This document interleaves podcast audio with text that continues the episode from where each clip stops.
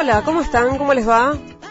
Bienvenidas, bienvenides, bienvenidos a este ahora que nos escuchan en el recuerdo. Estamos repasando algunos de los programas que hicimos en 2019 con la mira puesta en 2020, o sea, en este año que ya empezó, pero que para nosotros radialmente va a arrancar de verdad en febrero con estrenos. Mientras tanto, recuperamos algunas de las entrevistas que hicimos eh, en este año que pasó, y en este caso elegimos la entrevista con la actriz Jorgelina Arusi, eh, hermosa ella, a quien estuvimos además buscando durante bastante tiempo, creo que desde que empezó el programa, que queríamos que estuviera con nosotros y nosotras y nosotres aquí en el estudio. Finalmente lo conseguimos casi sobre fin de año y salió esta nota, esta entrevista que van a escuchar a continuación. Ni ayer ni mañana. Es hoy, es hoy. Es ahora que nos escuchan. Con Ingrid Beck. Hasta la una.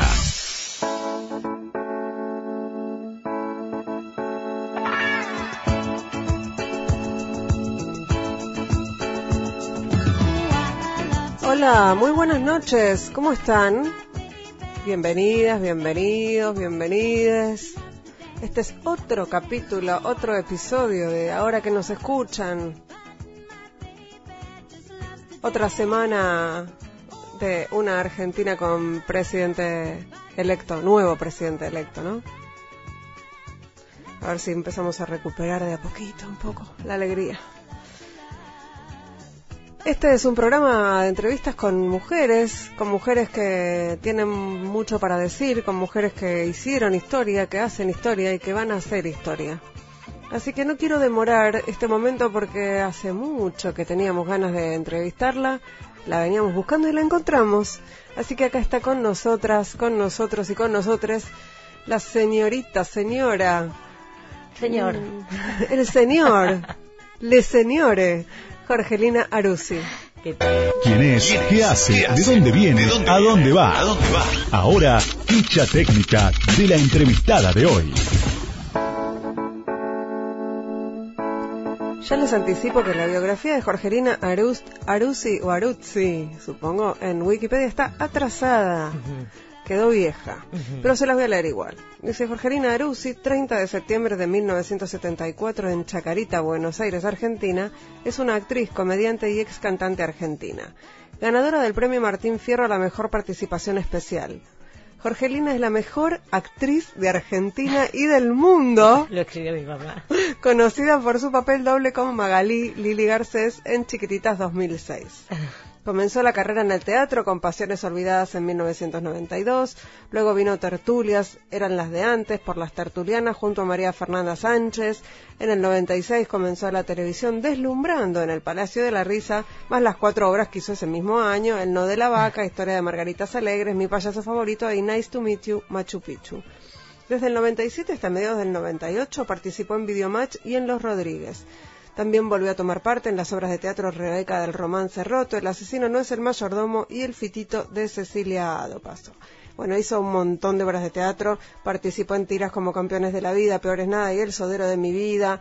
En 2002 formó parte de Una para Todos y del programa Da Divertido. En 2003 hizo Dos Amores, Son Amores, perdón, y retornó al teatro con El Amante hizo La Niñera en 2004, en 2005 formó parte de la sitcom creada por Cris Monera, Amor Mío, donde interpretó a, Veras, a Vera.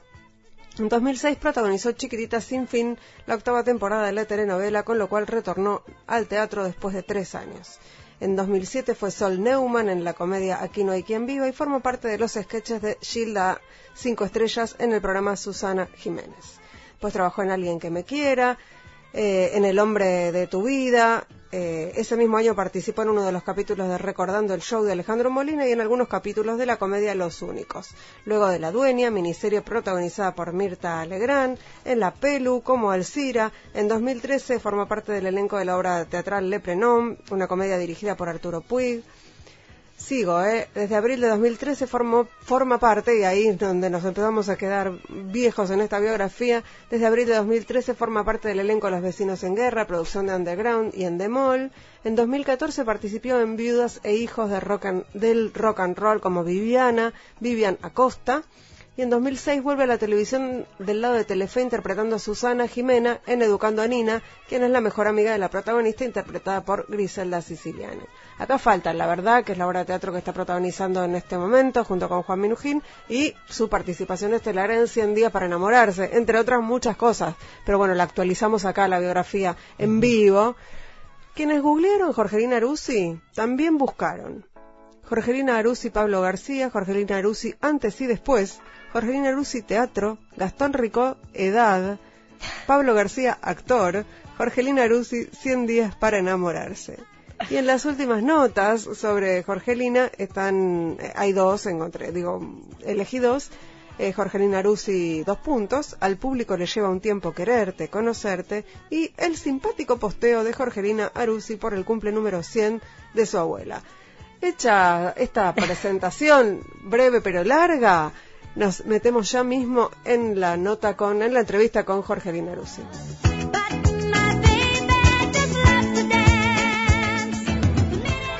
Muy bienvenida. Bueno, gracias. ¿Quién esta biografía la escribió un super recontra non plus ultra fan, ¿no? No porque no seas una gran actriz, pero que mejor actriz argentina y del mundo. Y ex cantante. ¿Por qué ex cantante? Eso me intriga.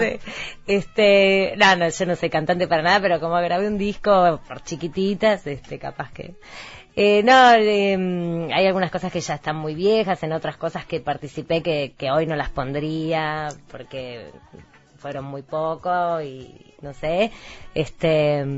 Es como muy minucioso y después al final se desbarranca. Se ve que después no, fue más familia, fue más del Ali Espósito. Pero tengo mucha fan de la época de chiquititas, este, que ya tendrán veintipico, y, y también tengo fans de la época que en Netflix pasaron chiquititas, entonces tengo fans de chicas de 10 años, 12, y después tengo fans grandes, que son señoras que me veían en Susana Jiménez, y bueno, así. Eh, un público eh, amplio. pensaba cuando leía la biografía y en esto que decís de chiquititas que hay algo que me, siempre me llamó la atención del elenco adulto de Chiquititas, ¿no? Que se generó un, unos, se generaron ahí unos vínculos muy fuertes, ¿no?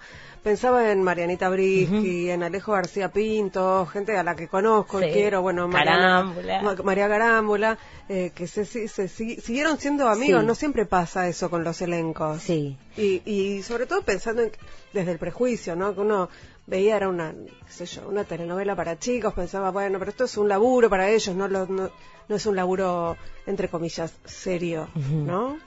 Sí, este, lo que sucedió en Chiquitita, bueno, eh, em, e, eran 11 horas de grabación, este, ahora son 9 más 1 para comer, o sea, la tele son muchas horas, en Chiquitita se sumaba la grabación del disco y la grabación de los videos y, la y el teatro. Entonces estábamos mucho tiempo juntos y si bien yo tenía muchas escenas, este, podíamos almorzar juntos.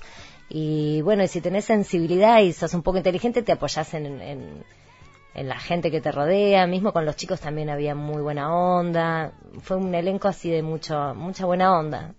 Vos sos una, una actriz que tenés como momentos de muchísima exposición pública pero no hay mucho tuyo dando vueltas en relación con la farándula, digamos, porque estuviste en el programa de Susana Jiménez, digo, más, más rating que esos programas no, no vamos a encontrar. En 100 días, en chiquititas, son programas que... y no, no estás en las revistas por eh, tus romances, ¿cómo, cómo manejas eso? Ah, es eso. No, este, no, bueno, también es, estar en una etapa de, de una revista, siendo mujer tiene que ver con, con, tu belleza, con una belleza aceptada por la cultura, tu juventud, este y bueno, por tus romances, ¿no? Entonces, por ahí sí, eh, hoy ves una tapa y lo que ves es una chica que recién empieza a ser actriz, pero que es muy bonita y sale con alguien. Entonces, esa es la tapa. Este, ¿Y eso te da bronca?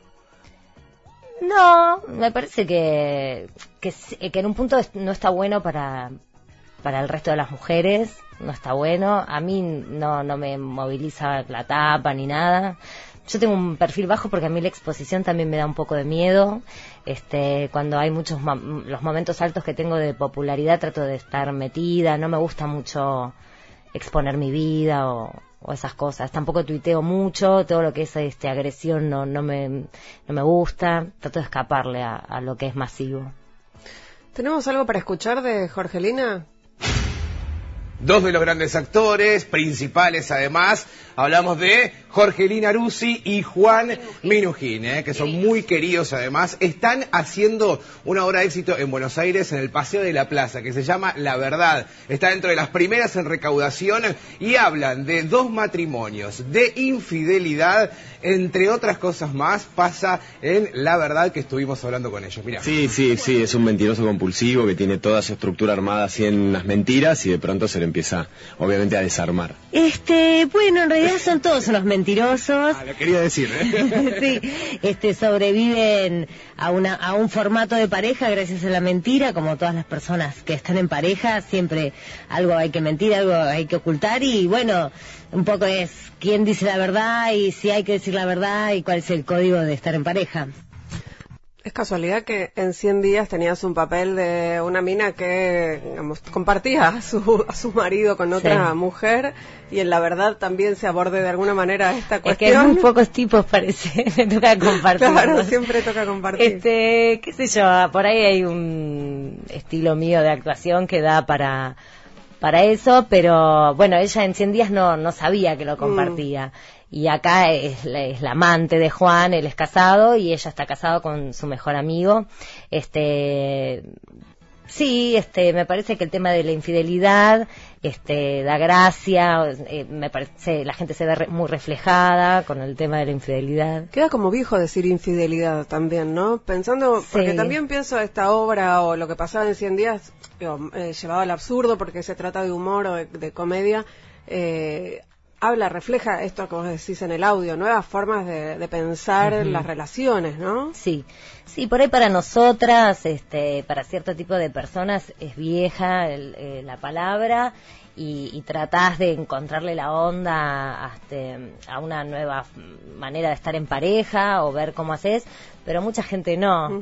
Este, me parece que también el éxito de la verdad tiene que ver con eso, que hay, hay una cantidad de gente que todavía está asomando a ver si está bien o si está mal, qué pasa con el deseo, ¿no? El deseo en, la pareja, por qué, este, si uno tiene varios amigos o varias amigas, tenés que tener un, solo esposo. Hay algo planteado desde lo social que para mí todavía está muy arraigado. No, sí, sí, no, estaba diciendo, me parece que sí, socialmente, como la palabra infidelidad es esto, sigue, sigue funcionando para los chistes, y sigue funcionando para pensar en relación con verdad y mentira pero pensaba en las que por ahí estamos más en contacto con los feminismos y con esta idea de, de revisar el deseo y, pensar desde ese lugar, que no significa que después una pueda llevarlo a la práctica. Yo no puedo. Claro, por eso, sino simplemente poder pensarlo. Ya asomarse a pensarlo es todo un laburo. Pero no sé si a vos te pasa, pero ves a las pibas y a los pibes. Tienen otras maneras de encarar las relaciones, bastante diferentes de las nuestras y de las, obviamente, de las otras generaciones. Sí,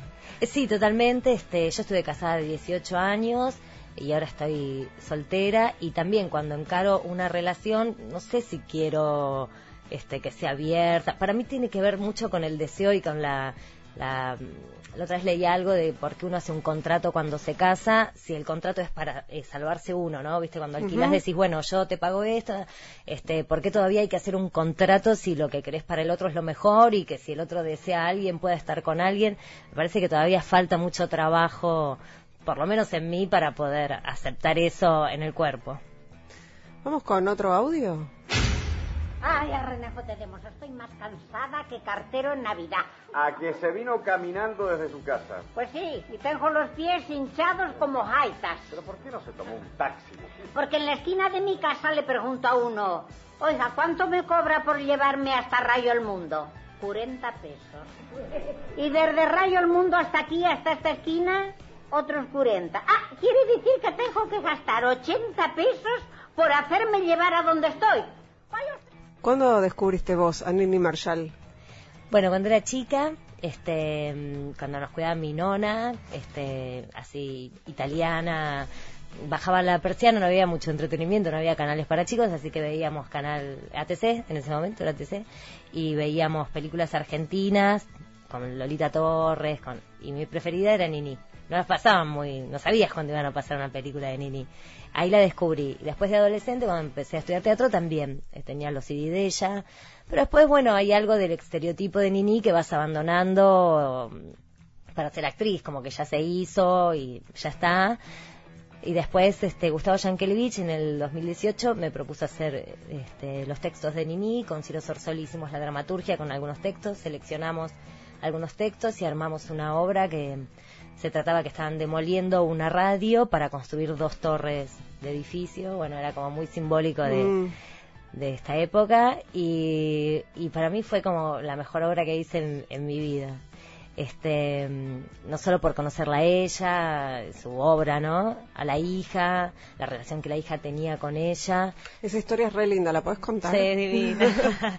este, mm, bueno, eh, Angelita es, este, es la hija de Nini y todo tiene que estar aprobado por ella, ¿no? Este, ella maneja sus textos y bueno, y una vez cuando Gustavo le había dicho que quería que lo haga, muchas actrices le piden los textos de Nini, entonces ella, ella la va a ver.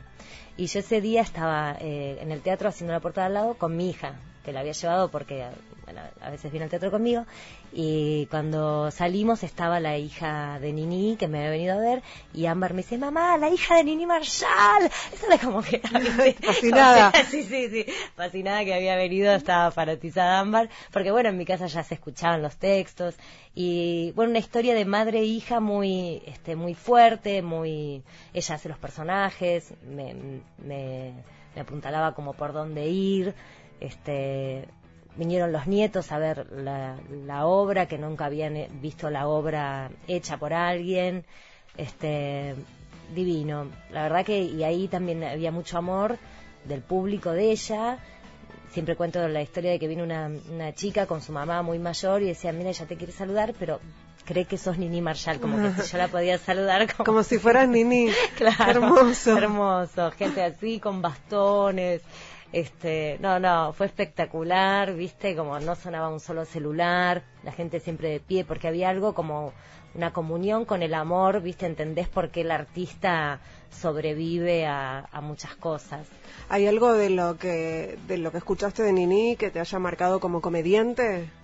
Digo que, que hayas pensado, bueno, voy por acá porque la mayor parte, de, muchos de tus papeles tienen que ver con la Sí. comedia. Sí, la, ¿O com- no? la comedia fue como algo medio que se fue dando en mi, en mi carrera. Este, no, no es que yo sí tengo más cancha con la comedia y bueno, me llaman y no, no, no la rechazo para nada, no es que "Ay, siempre me llaman para, este, pero se fue dando y, y bueno, calculo que también porque yo me relaciono así con la gente y que me gusta hacer reír y este pero no no es que yo me dispuse a ser una comediante yo quería ser actriz y bueno se me fue dando ese camino ¿Pero sos graciosa en la vida real? cuando tengo ganas Me parecía, me parecía. ¿Qué, ¿Tenemos algo más para escuchar? Dale. Vamos a hablar ahora de una actriz increíble, se llama Jorgelina Rusi y ha tomado mucha trascendencia en los últimos años su trabajo. Pablo es un guionista de la productora Cien Bares y de los ciclos de TV en el canal Encuentro. Ambos serán premiados por su labor y compromiso personal en el tercer capítulo del Hombre de tu Vida, ayudando a instalar desde una nueva perspectiva la temática de la inclusión de las personas con discapacidad de manera adecuada en la agenda pública. Un paso muy importante en este camino a una sociedad más justa y equitativa. Buenas tardes. Buenas tardes. No, no tengo plata, discúlpame. No, no necesito plata por ahora. Me citaron en la mesa de la foto de Libertad Lamarque. ¿Cómo estás? La próxima vez te cito más cerca mío, Malcón. Lamento mucho lo que pasó y te quiero pedir mil disculpas. No, no, no, no, yo entiendo, no es fácil salir con una discapacitada. No, no, no, yo nunca dije eso. No, no, lo estoy diciendo yo que salgo conmigo todo el tiempo. ¿Te resultó complicado asumir así un papel de, de discapacitada? Bueno este yo tuve que hacer un casting o sea que tuve que ensayar mucho para el casting y después tuve 15 días para para ensayarlo y estaba muy bien el guion muy bien la dirección entonces estuve como muy amparada este para hacerlo. Eh, pero bueno son de esos papeles que uno quiere que, que le lleguen no un papel que cuenta un papel que que hace. ¿Y, ¿Y con qué perspectiva asumís estos papeles? Pensaba, es, es casi una, una demanda social, ¿no? Que la inclusión, la, la, igualdad, si querés, para ponerlo en otros términos, porque tiene que ver con las personas con otras con capacidades diferentes, tiene que ver con las mujeres, tiene que ver con la diversidad sexual, ¿no? Hay un montón de, de colectivos que están eh, fuera de los de los grandes medios de comunicación. Eh, ¿Hay eh, en tu caso alguna decisión eh, en relación con asumir o no estos papeles o con, con, buscar eh, trabajos que tengan que ver con esto, que vayan en sintonía con esto. Sí, este, e, ese trabajo en, el casting yo como que ya quería hacerlo más allá del papel que me encantaba, pero había algo de, tanto ver, a mí me mandaron el, video del guionista que tenía la misma dificultad, de tanto ver este el video, eh, a mí me pasó que dejé de ver la dificultad, ya mm. lo este, y un poco en las primeras reuniones siempre hablábamos de una historia de amor y no una historia de, discapacidad. Este, sí, después lo que pasó en la calle, que la gente me decía, mi hermano tiene el mismo problema, me, pasó, va, como cuando, cuando vos estás en la tele, eh, pensás que, no hay riesgo o que no hay nada para ser importante, hay un prejuicio con la tele, con la manera que es usada la tele, ¿no? Este, a mí hacer el hombre de tu vida me, me reconfirmó algo como de lo que yo había elegido cuando quise ser actriz, lo mismo con Nini, algo de, que tiene que ver con el riesgo, con contar, este, con, ser útil, ¿no? Con, un arte que sea útil y no solo un entretenimiento. Y además hay que poder responder de alguna manera a esa demanda, ¿no? porque es, es eso, es asumir una responsabilidad frente a un montón de gente. Sí, y, y la verdad es que no estuve sola asumiéndola porque Telefe bueno, este, nos juntamos en el Abasto, en el cine, para ver unas colitas de los capítulos antes del estreno y, en el primero se reía la gente, en el segundo capítulo se reía la gente, en los flechecitos, y cuando viene el tercero hubo como un silencio. Mm y nos miramos con Yanklevich, con Tomás, que en ese momento estaba dirigiendo el canal, y dijimos, uy, qué cagada nos mandamos, ¿viste?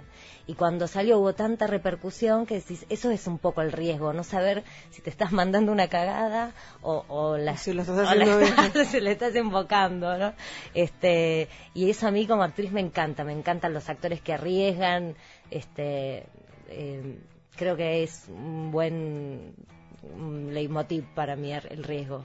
Y, pensaba además en, en, esta relación con después asumir el compromiso social de esto, ¿no? Porque por ahí puede ser un actor o una actriz que hace un papel en la tele y listo, chau. Fue un papel más, pero después, digamos, si se responde a eso en cada entrevista que das, o si pones el cuerpo también fuera del, del, medio, me parece que eso lo hace aún más, más grande. Me parece que eso tiene que ver también con tu laburo, ¿no? Sí, sí, conocerlo a, Pablo, el guionista, que él me marcó eso, ¿no? Decide, me dijo, decí dificultad en lugar de, discapacidad, digo, ah, es verdad, viste, mm. como que hay algo este en el vocabulario también que hay que, cambiar, ¿no? Sí, decimos que lo que no se nombra no, no existe, ¿no? En alguna manera. Ahora que nos escuchan, con Ingrid Beck. Hasta la una. Pues le iba a hacer un comentario a mi productor y me agarraron justo, justo, justo al aire. Así que no te lo voy a hacer porque no quiero que la escuche la gente. Era para, era para vos el comentario, Antonio García. Eh, estamos charlando con Jorgelina Ruzzi. Qué placer eh, estar conversando acá con ella y todo lo que hablamos en la tanda ni les cuento.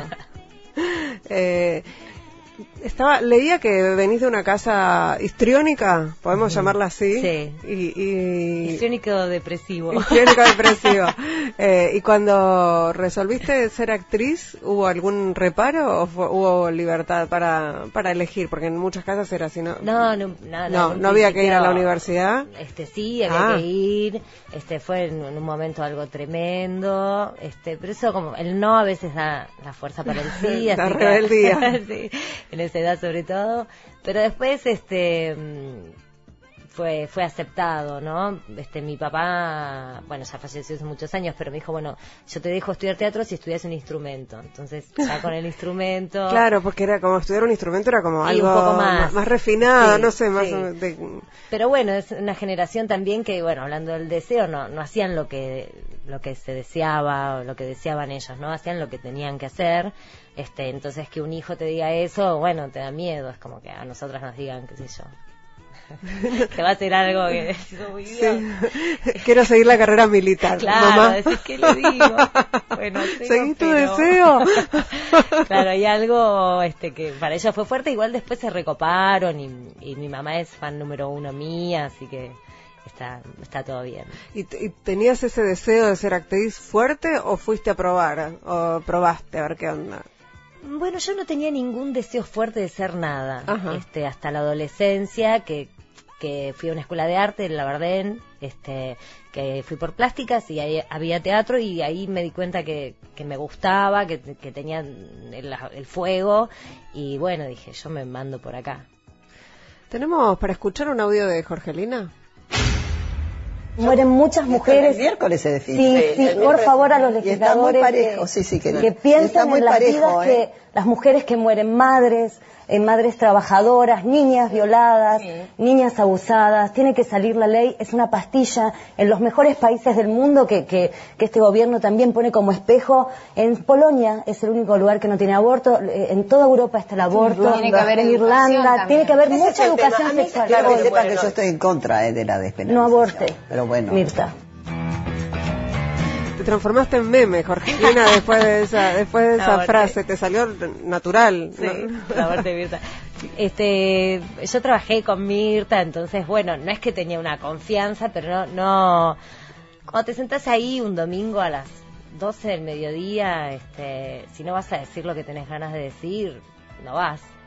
Este, A ser políticamente correcta no claro, tiene sentido. este, y, y con los años yo dejé de ser este tan correcta, ¿no? Si bien lo soy, soy amable, soy de Libra, pero bueno, sé quién soy y lo que pienso y estaba ahí sola, eh, estábamos justo a un día de- o dos esa semana del debate, para mí era importante que yo diga algo útil y bueno, la conversación se dio, se dio así. ¿Y cómo te sumaste a la, a la causa por la legalización del aborto?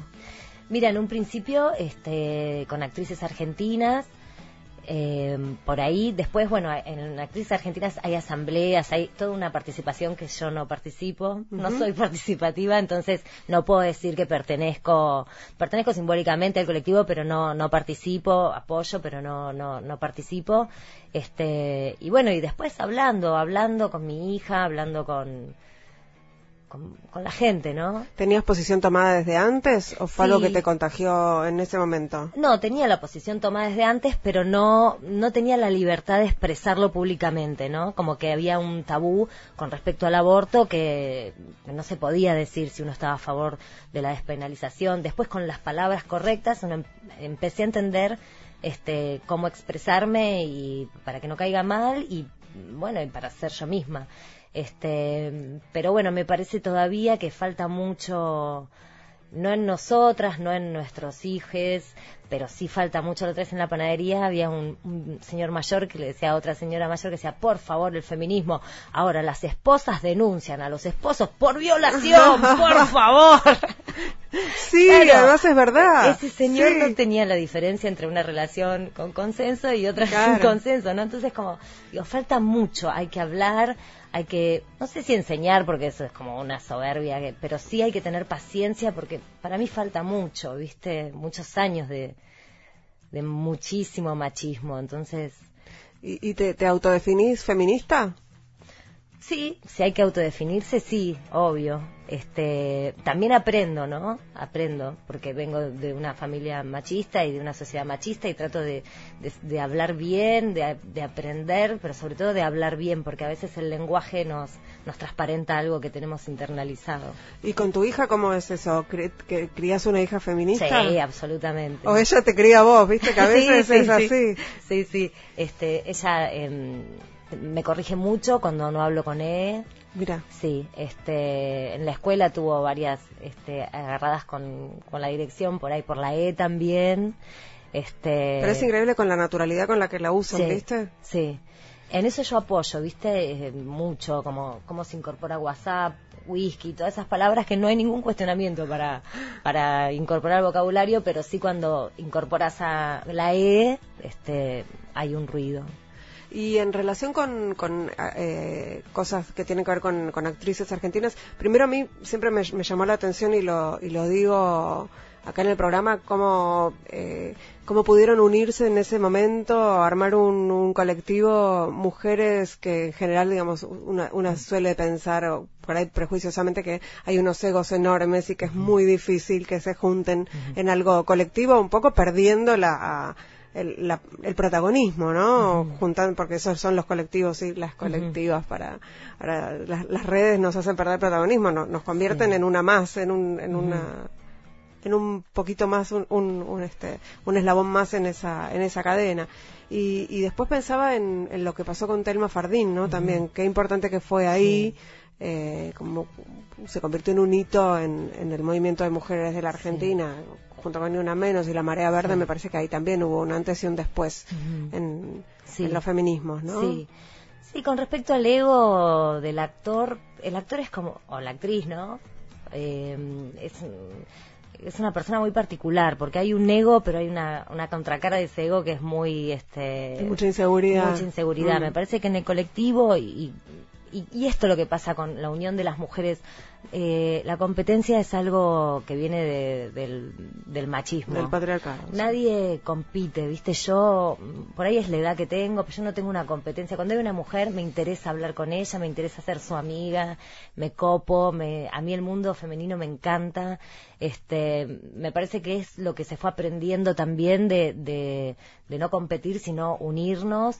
Y creo que en el colectivo fue eso. Y el Scratch a Dartes también tuvo que ver con este, porque ahora hay un miedo con los scratches, mm. ¿viste? Como eh, tuvo que ver con la hipocresía con la cual se recibió las primeras denuncias contra D'Artes, ¿no? Por eso la unión, por eso el scratch, este, me parece que, que, sí, que tuvo que ver con eso. Fue una respuesta a, lo hipócrita que al apoyo que, que le dio el, el, la sociedad a alguien que estaba diciendo que era un violador, no solo por Telma, sino por tiene cinco denuncias más. Este Sí, pero hasta que no hubo esa... mal que la pasó Calu. Hasta que no hubo esa puesta en escena de alguna manera y esa denuncia pública, no, esa denuncia pública tan fuerte, porque antes había habido denuncias públicas, no, sí es verdad, no nos creían o no les creían, ¿no? Eh, ¿Vos estuviste en la cocina o cómo te enteraste? Eh, sí, sí, yo estaba en la cocina, pero ese día grababa, así que no pude ir. Este, sí, un poco ya se sabía también. Eh, en el medio vos sabés cosas. Este, de él ya se sabía, se sabía un poco lo de Telma. Este, pero no, pero bueno, ella, Telma trabajó mucho para encararlo bien, viajó a Nicaragua, este, se asesoró, porque bueno, también hacer una denuncia eh, con, de violaciones es muy fuerte para la mujer, ¿viste? Como tenés que estar muy armada y muy muy contenida. Bueno, de hecho se la cuestionó inclusive después y ahora ya está ya está digamos, ya está el pedido de captura desde Nicaragua, o sea que no digo, para los que todavía tenían tenían alguna duda. ¿Y vos reconoces en tu en tu carrera profesional y en tu vida personal eh, obstáculos que hayan tenido que ver con, con el hecho de ser mujer? Sí, sí, eso sí, absolutamente. Mujer y, y, el estilo de mujer que soy también, ¿no?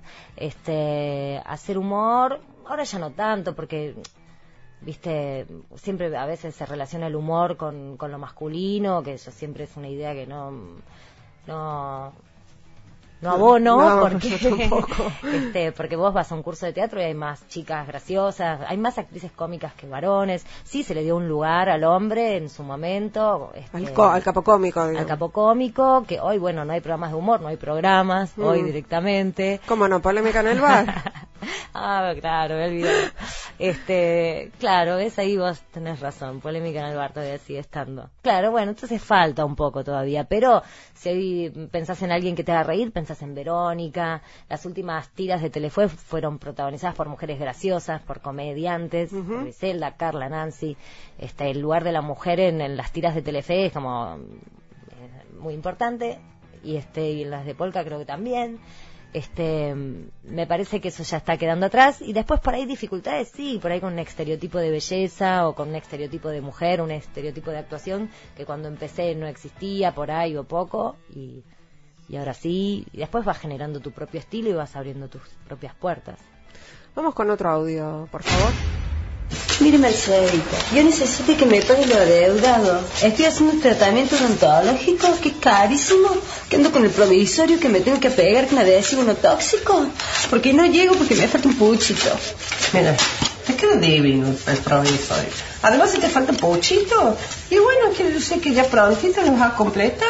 Paciencia, Sí, paciencia. sí, si usted me pagaría, yo lo completaría. ¿Por qué te me viste ca- carita de cajero automático? A mí que te despendo billetes por la boquita, ¿eh? ¿Sabe cómo le dicen usted? ¿Cómo? Caja de fósforo. ¿Por qué? Porque se regala en cualquier boliche. Ah, ¿y sabes cómo te dicen a vos? ¿Cómo? Referí. ¿Por qué? Porque cada dos minutos tocas el pito. ¿Cómo Estábamos escuchando eh, un, un poquito de Educando a Nina, ¿no?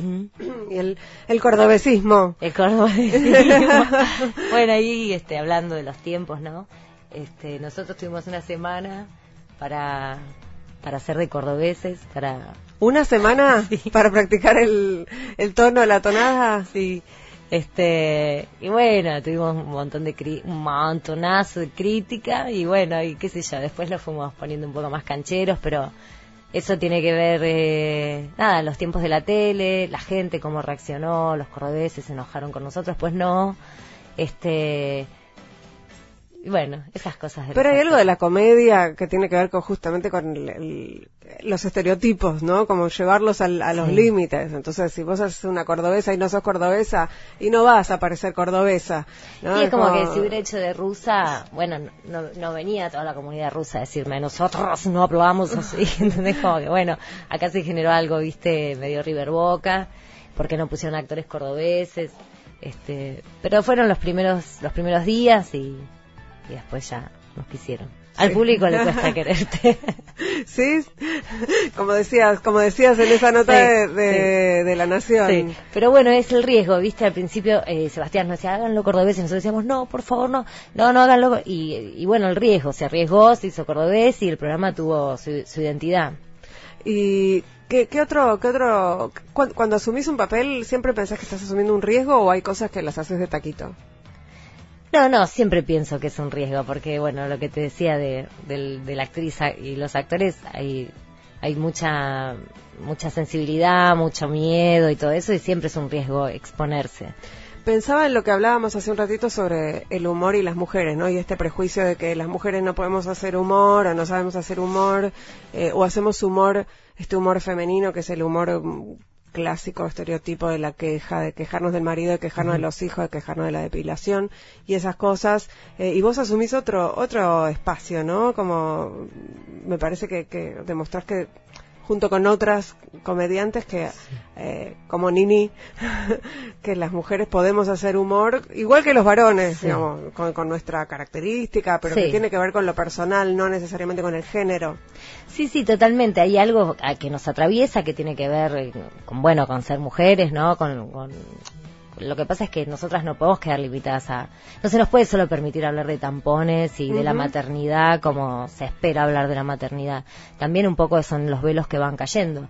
Este, a mí me encanta hacer humor negro, me encanta el humor político, me el humor me encanta y, y sí involucra cosas que tienen que ver con, con mi género, pero, pero no, no me excluye hablar de otros temas. Eh, ¿qué, qué referente tenés de, del- de la comedia aparte de Nini Bueno, este, por ahí no, no tanto referente, a mí, este, no, no tanto referente de actor o actriz, sino, este, a mí me hacen reír, qué sé yo, cosas de mis amigos, mismo en, eh, llamame dictadura, que yo lo usaba mucho en 100 días, es de un amigo de Griselda, como que también vas eh, eh, tomando cosas de, de otra gente que te hace reír con cosas. Este, me gusta Franchella, me hace reír. Eh, digo, siempre me hace reír sin ganas porque a veces ves algo y dices, "Ay, ah, ja, ja". este, me gusta Vero, me gusta Mónica Cabrera, me gusta Gris, me- no sé, un montón de, Vale Lois, me encanta, Lore Vega, sí. otro audio vamos con otro audio y escuchamos a Jorgelina Rusi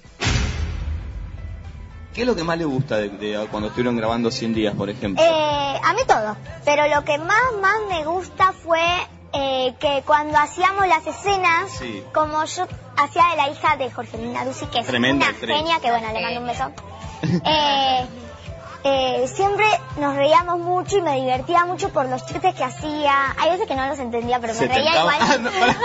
¿Cómo, cómo, cómo? Hay veces que los chistes que hacía no los entendían porque era para grandes, pero la Claro. actuación, cómo lo hacía, las caras que ponía era como que... Muy graciosa, es muy Y buena.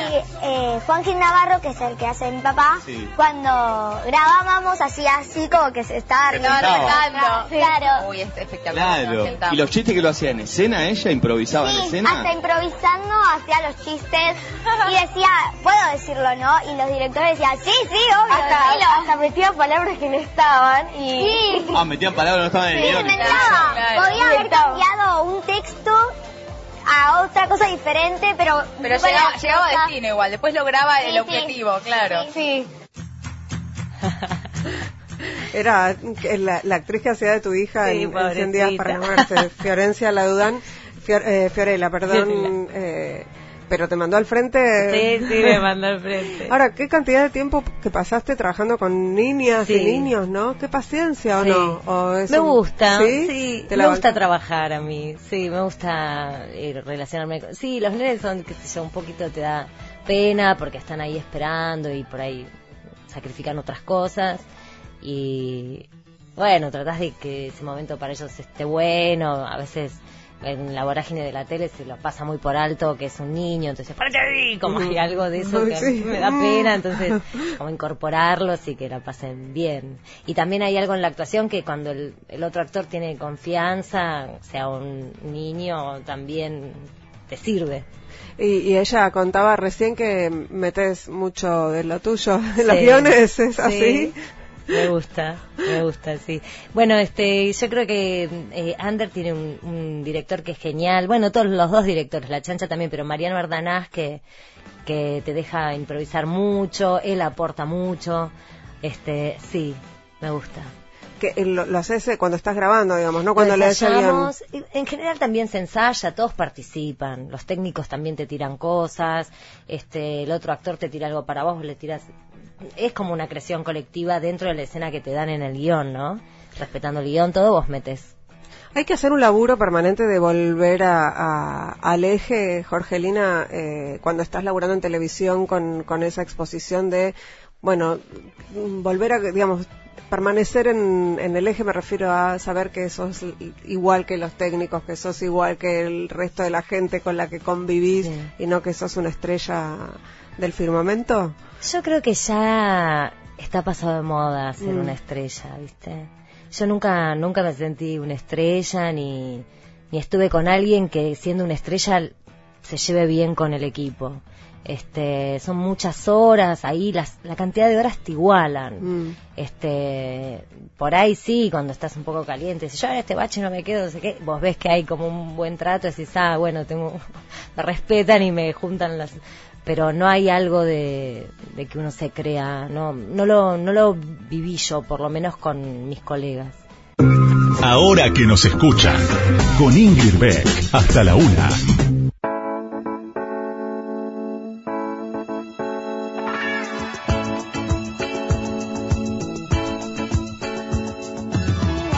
Seguimos aquí en Ahora que nos escuchan, estamos charlando con Jorgelina Arusi, nos queda un ratito, lamentablemente, pero vamos a aprovecharlo con, con todo, así que vamos a escuchar este audio que tenemos y seguimos conversando sobre todas las cosas que queremos hablar con Jorgelina.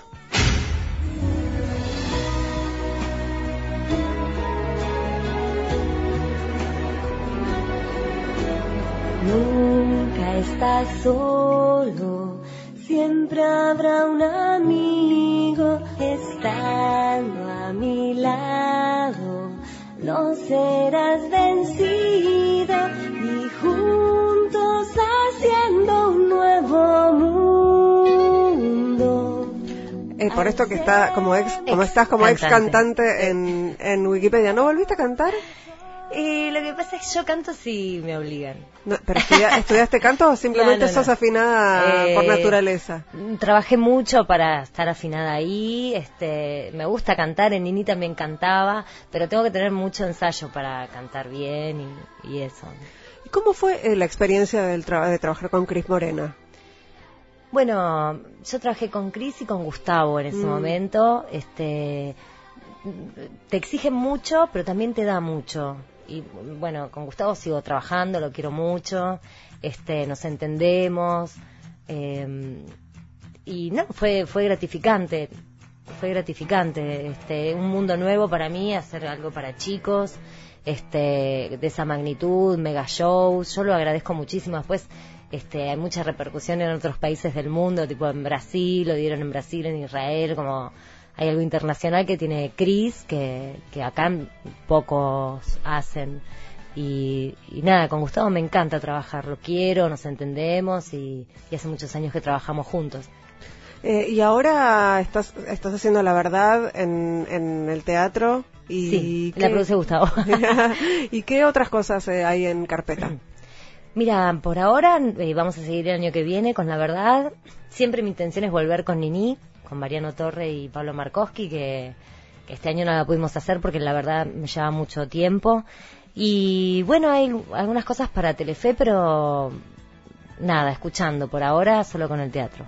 Han pasado actrices, bastante, bastantes actrices por este, por este espacio y en todos los casos eh, contaban y destacaban eh, las que estaban con trabajo que se sentían privilegiadas, sobre todo las que estaban, bueno, haciendo tele o teatro, porque en este momento es, eh, hay como Sí.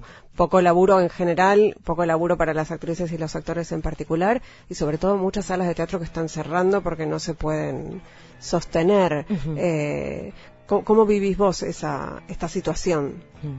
Bueno, como, como todos, ¿no? Eh, sí, yo agarré una, una camada de, de televisión, antes parece que se ganaba mucho, este, ahora... No sería el caso. no sería el caso y...